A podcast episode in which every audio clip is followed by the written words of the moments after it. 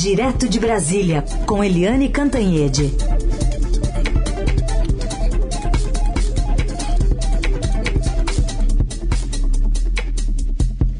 Tudo bem, Eli? Bom dia. Bom dia, Carol. Bom dia, ouvintes. Bom, a gente começa falando sobre essa primeira baixa do governo Lula e já coloco aqui para contextualizar a fala do general Gonçalves Dias é, a partir do que ele se defendeu, argumentando né, que é, o que é visto nas imagens que foram veiculadas ontem pela CNN era, na verdade, o seu encaminhamento dos invasores a uma outra ala do palácio para que fossem presos. Vamos ouvir. Isso é um absurdo. Colar na realidade a minha imagem, aquela situação momentânea que estava ali, aquele major distribuindo águas aos manifestantes, fizeram um corte específico na produção dos vídeos que vocês olharem. Eu cheguei no palácio quando os manifestantes tinham rompido o bloqueio da Polícia Militar na altura do Ministério da Justiça. E aí aquela turba desceu e praticamente invadiu o palácio. A maior parte do pessoal que invadiu o palácio subiu pela rampa. Como o palácio, nos seus 360 graus, ele é composto por vidro, as pessoas não entraram pelas portas, as pessoas quebraram o vidro. Esse vidro ele tem 12 milímetros, extremamente vulnerável. Eu entrei no palácio depois que o palácio foi invadido e estava retirando as pessoas do terceiro piso e do quarto piso para que houvesse prisão no segundo. Na sala ao lado do presidente, eu retirei três pessoas que estavam lá dentro e mandei descer para o segundo e eu fui verificar se as portas portas estavam fechadas e se não houve nenhuma depredação lá dentro. As portas estavam trancadas. Eli, algumas perguntas seguem sem respostas, né? Por exemplo, por que, que o GSI negou o acesso e decretou sigilo dessas imagens? Por que, que disse que a câmera estava quebrada? O que mais a ser explicado? Bem, uh, primeiro a gente precisa dizer que essa entrevista do general uh, da reserva Gonçalves foi Dias foi dada, foi dada para a repórter Delis Ortiz da Globo e da Globo News. É, ele, ele falou uma, deu uma versão que é uma versão que parte do governo e que muita gente uh, também concorda. Né? O primeiro impacto foi ir nossa, puxa, eles estavam ajudando, mas, né, revendo o vídeo, é, o que ele fala faz algum sentido. Então, tem duas versões para esse vídeo. Primeiro, é inequívoco em qualquer versão que agentes do GSI, o Gabinete de Segurança Institucional, é, é, principalmente os militares que estavam lá desde o governo Bolsonaro com o general Augusto Heleno, estavam sim é, compactuando ali, é, de certa forma, até sendo gentis com os manifestantes, inclusive aquele que é um oficial que estava oferecendo água para quem estava depredando o Palácio do Planalto. Uh, agora, o, as imagens do general, ele estava, ele chegou, ele testou as portas, a porta do gabinete presidencial para ver se estava fechada, se não tinha sido uh, invadido a sala, né? do presidente, o gabinete do presidente, e depois ele tirou as pessoas, para o andar de baixo. Aquele ali era o terceiro andar e realmente todas as pessoas que estavam, os vândalos que estavam naquela, naquela invasão, eles foram todos retirados e concentrados no segundo andar, onde foram presas mais de 250 pessoas. O que se estranha é que um general, ele devia estar numa posição mais enérgica, né, mais irritado, mais dando ordem de comando ou ordem de prisão para aquela gente. E ele estava muito suavemente, diplomaticamente, tirando as pessoas pela escada para o andar de baixo. Mas o fato é o seguinte, é, não foi um fato único, porque todo mundo sabe né, que o Palácio do Planalto estava a descoberto, estava entregue nas mãos uh, dos vândalos, quando o Palácio do Planalto tem um batalhão de guarda presidencial que é militar, um gabinete de segurança institucional que é militar, tudo isso é comandado, né? Tudo isso não, mas o, o batalhão de guarda presidencial, o BGP, é, está sob o comando do Comando Militar do Planalto. Então tem muita coisa estranha sugerindo que militares estavam macomunados com aquela gente toda. Então, o general Gonçalves Dias foi induzido a pedir demissão. Numa conversa a sós com o presidente, ele efetivamente pediu, o presidente aceitou imediatamente, né? E ele está exonerado. Isso abre caminho para, uh, para simplesmente uh, o, o governo ou acabar com o GSI, simplesmente acabar, né, o GSI, que hoje já está sob comando da Casa Civil, ou desmilitarizar o GSI, o que significa desmilitarizar totalmente o Palácio do Planalto. Acaba essa história de milico dentro do Palácio do Planalto. O Bolsonaro encheu aquilo lá de militares, eh, principalmente de generais, coronéis, capitães, né? E agora o Lula vai é, limpar a área. Mas o fato é que a primeira queda do governo Bolsonaro, a primeira baixa, é justamente de um general do Exército no dia do Exército. É, foi simbólico isso também. Aliás, é, e o Exército com isso, hein? Ministro da Defesa e o comandante da Força responderam, né, para você? É, ontem eu conversei por telefone tanto com o ministro da Defesa, o José Múcio, quanto com o comandante do Exército, general eh, Tomás Paiva, que, hum, enfim, perguntando, e aí? O general Gonçalves Dias é um general, né?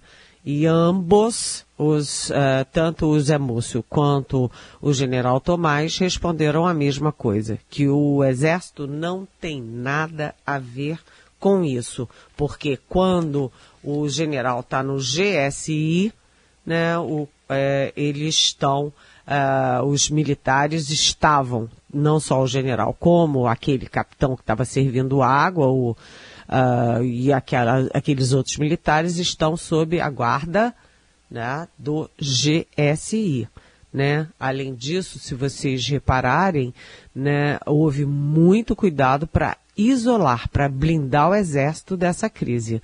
Tanto que a reunião do Lula para decidir a queda do Gonçalves Dias, tinha lá os ministros do Palácio, tinha o ministro da Justiça, tinha o diretor-geral da Polícia Federal e não tinha o ministro da Defesa. Isso foi proposital para que é, o exército ficasse longe disso.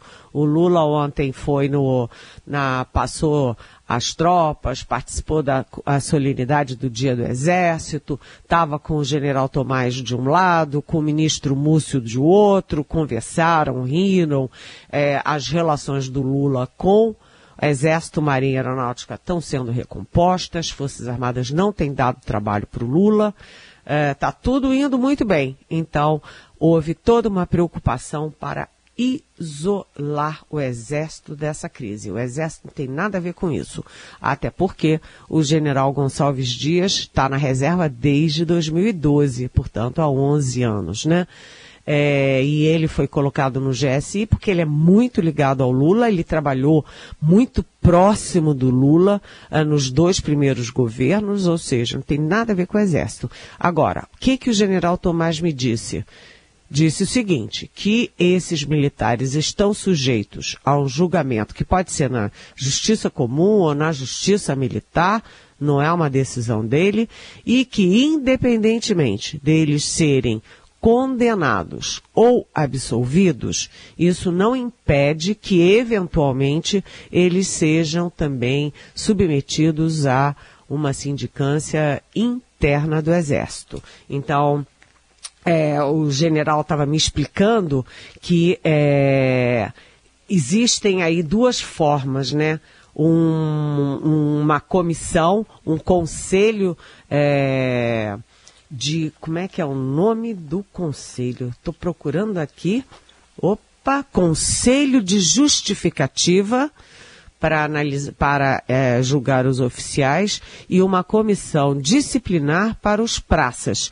Né? É, por quê? Porque, segundo o general, em on, para mim, uma coisa é crime, outra coisa é transgressão disciplinar. Né? Então, é, o general deixou muito claro para mim que não vai passar a mão na cabeça de ninguém. Aliás, ontem o Supremo já formou maioria para, uh, para tornar réus sem os 100 primeiros denunciados pelo 8 de janeiro. E agora vão ser julgados mais 200 envolvidos. Ou seja, essa gente toda uh, vai vai ser julgada, se tornando réus.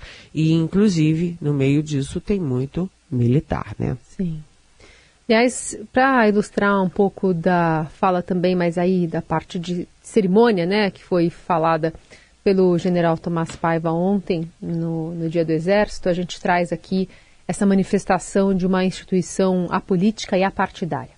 E o mundo cada vez mais complexo é preciso olhar os exemplos dos heróis de Guararapes e do Duque de Caxias, a fim de encontrar os melhores caminhos para o cumprimento de nossa missão.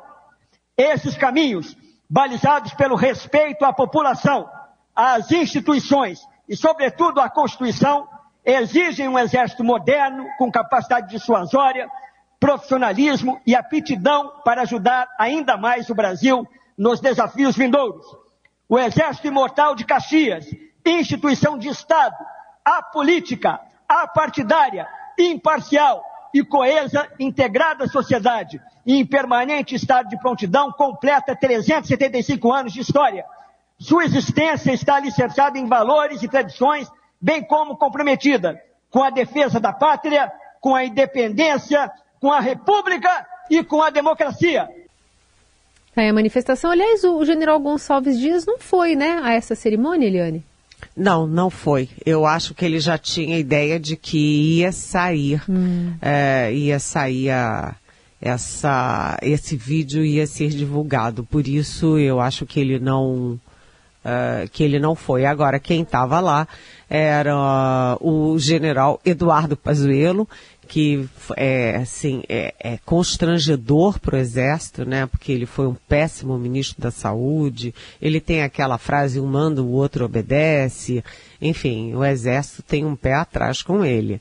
É, e o outro que estava lá foi o ex-comandante Uh, o general Eduardo Vilas Boas, que esse sim é muito prestigiado no Exército, nas Forças Armadas em geral, mas ele tem ali um, um mal-estar com Lula porque ele postou às vésperas de, do julgamento do habeas corpus do Lula, que poderia ter livrado o Lula da prisão, ele postou uh, uma espécie de.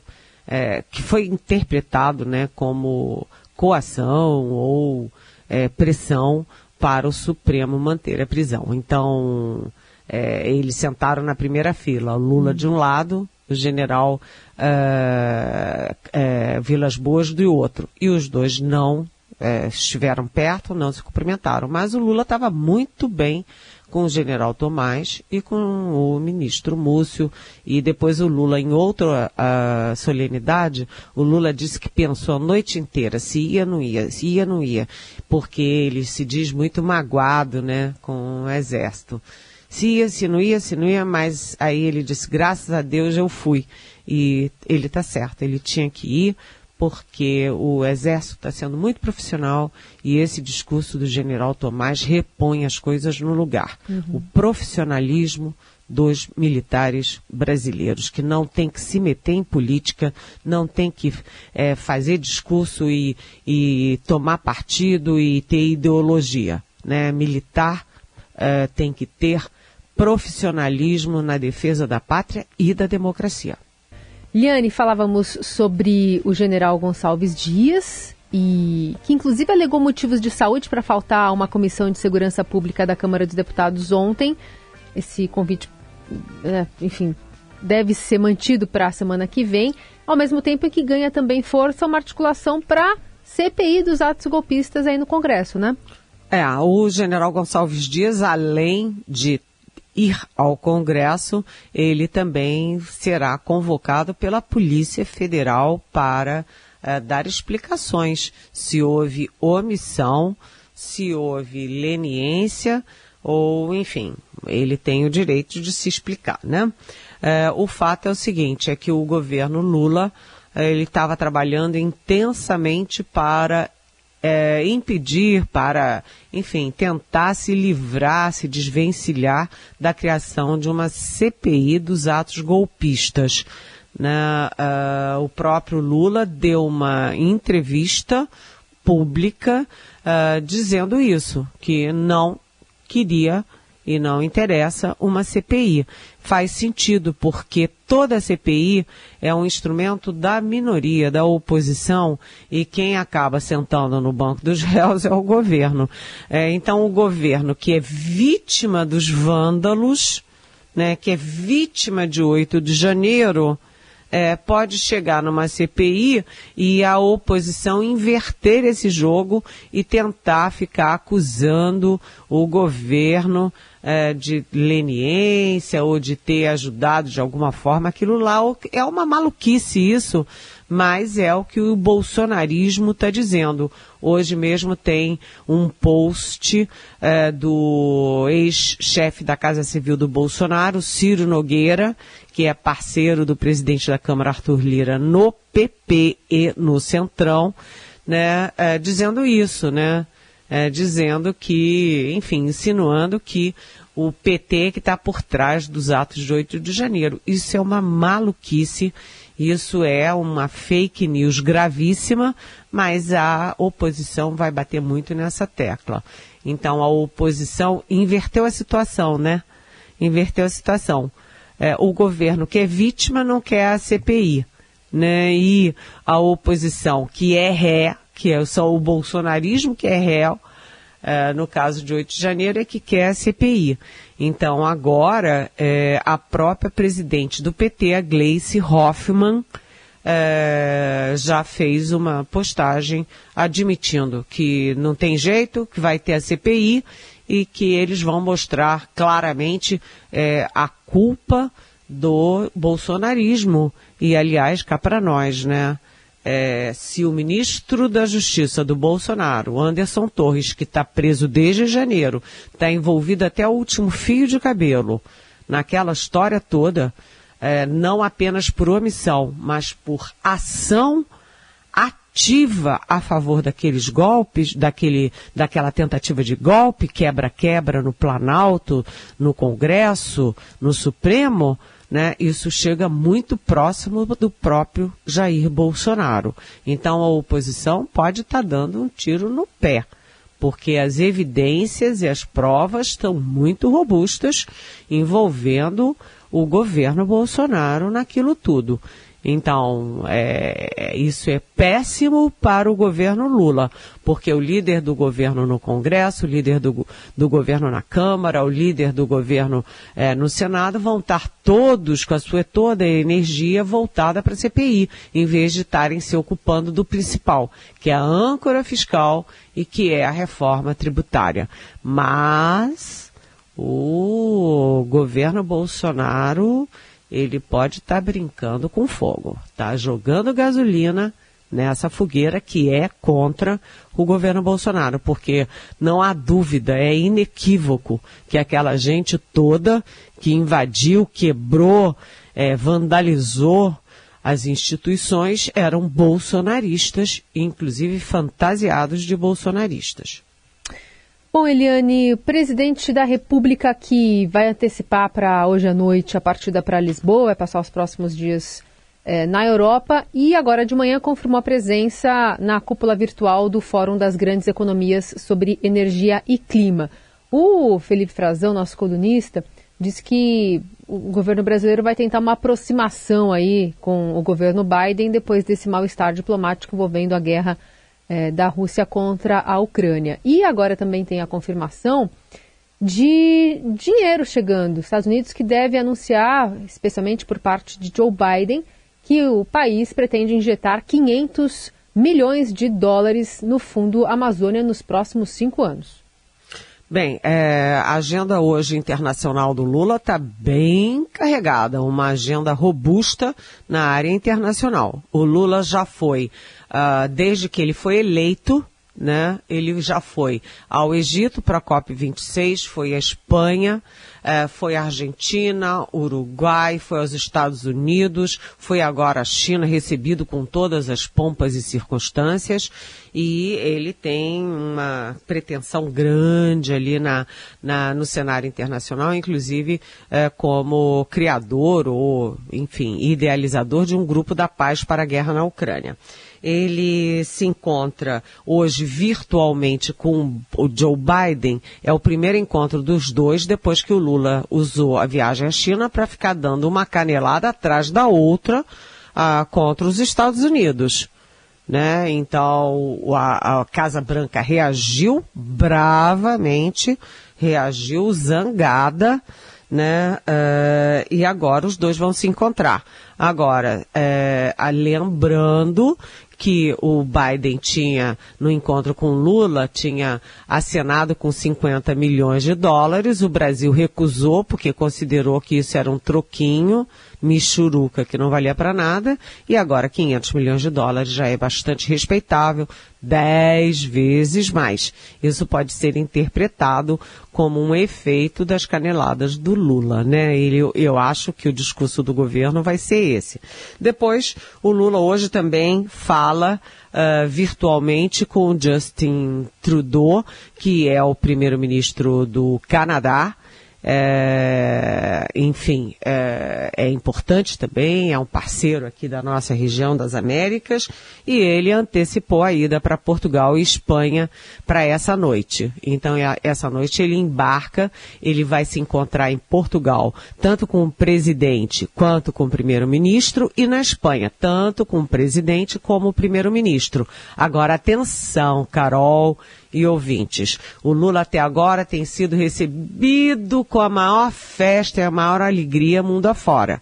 Mas ele pode ter algumas surpresas nessa volta à Europa. Porque o Lula, uh, primeiro, disse que a Ucrânia e a Rússia tinham igual responsabilidade e culpa na guerra, o que é uma inverdade. Uma é invasora e a outra é invadida, né? Uh, uma é ré e outra é vítima. Então foi preocupante. A comunidade ucraniana em Portugal está brava com ele. É, segundo, o Lula disse que os Estados Unidos e a Europa incentivam a guerra, o que irrita não apenas a Casa Branca, mas também a Europa, tanto que a União Europeia soltou uma nota também recriminando a fala do Lula. Ou seja, dessa vez o Lula vai ter que ficar numa posição menos confortável de ter que explicar uhum. as bobagens que andou falando. Seguimos acompanhando. Eliane Cantanhete também conosco. Volta amanhã. Obrigada, Eli. Um beijo. Beijo, até amanhã.